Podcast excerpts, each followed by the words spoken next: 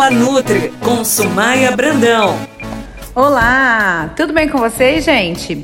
Bom, eu sou Sumaia Brandão e vim aqui hoje para mais um podcast e hoje eu vou falar com vocês sobre o jejum intermitente.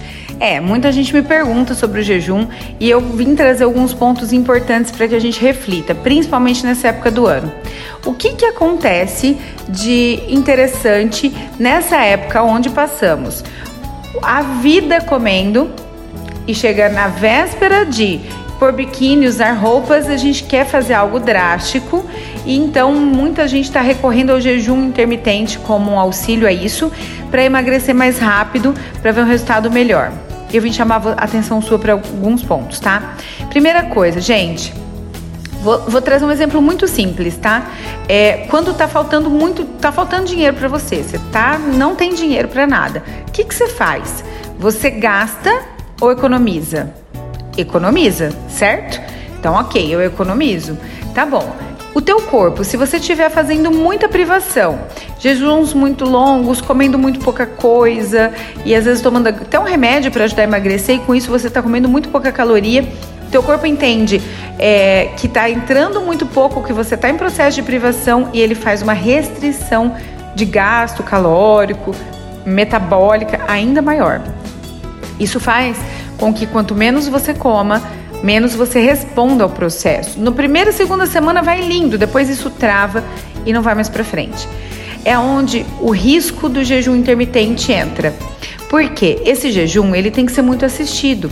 O jejum intermitente ele tem muitos benefícios, porque em geral o ideal é que façamos pelo menos 12 horas por dia de jejum. Então, das 8 da noite às 8 da manhã. Nesse período, o nosso corpo vai gastar esse tempo limpando o organismo, fazendo a, a o checklist né, das ações metabólicas, eliminando toxinas com mais facilidade, renovando células com mais facilidade, porque afinal ele não está ocupando o tempo dele usando para fazer, para digerir, para absorver nutrientes, ele está ocupando para única e exclusivamente todo o fluxo do processo metabólico.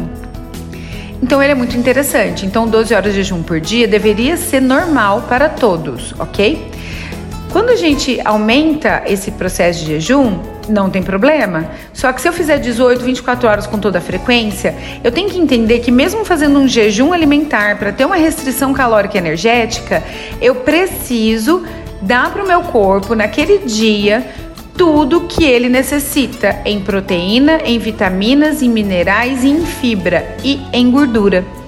Por quê? Porque gordura faz hormônio, porque proteína faz célula, tecido, unha, cabelo, imunidade e eu tenho todo esse processo para entender o meu corpo. Então, perceba como que é fundamental que eu avalie a situação como um todo, que eu não pense que quanto menos eu comer, mais eu vou emagrecer, que o processo não é só uma matemática básica e que tem todo um funcionamento metabólico por trás. Presta atenção numa coisa: o que emagrece você não é comer menos do que você gasta, não é só isso. O déficit calórico ele tem que existir, mas o que te emagrece é fazer com que o seu corpo trabalhe muito mais é para digerir, absorver, transportar as vitaminas, proteínas, tudo que você come de qualidade, e ele trabalhe tanto para que esse processo aconteça a ponto de gastar mais caloria fazendo isso do que a que você comeu, a que você ingeriu. Você entende isso? Então, um processo de jejum intermitente, associar o jejum intermitente ou dietas muito restritivas, podem travar o seu processo de emagrecimento. Não é deixando de comer que eu vou emagrecer. Deixando de comer eu perco massa, eu perco água, eu perco saúde, eu perco é, elasticidade da pele, me gera queda de cabelo, irritabilidade, depressão às vezes, dependendo do tempo que eu me privo das coisas. Então, a gente tem que ter essa consciência de eu preciso, eu quero fazer um jejum, eu posso associar ele, intercalar dia sim, dia não, 18, 12. Eu posso ter alimentos saudáveis na janela de alimentação, que é importante, e eu posso é, eu tenho que oferecer para o meu corpo tudo que ele precisa. Entende isso? Então vamos fazer o seguinte: é, esse podcast vai ficar salvo aqui, você vai ouvir ele ao longo do período. Me segue lá no Instagram, no arroba porque lá você pode deixar suas dúvidas eu trago para você sobre o que comer, o que não comer no jejum, e a gente pode de repente fazer para o próximo podcast um resumo maior dessas ações, certo?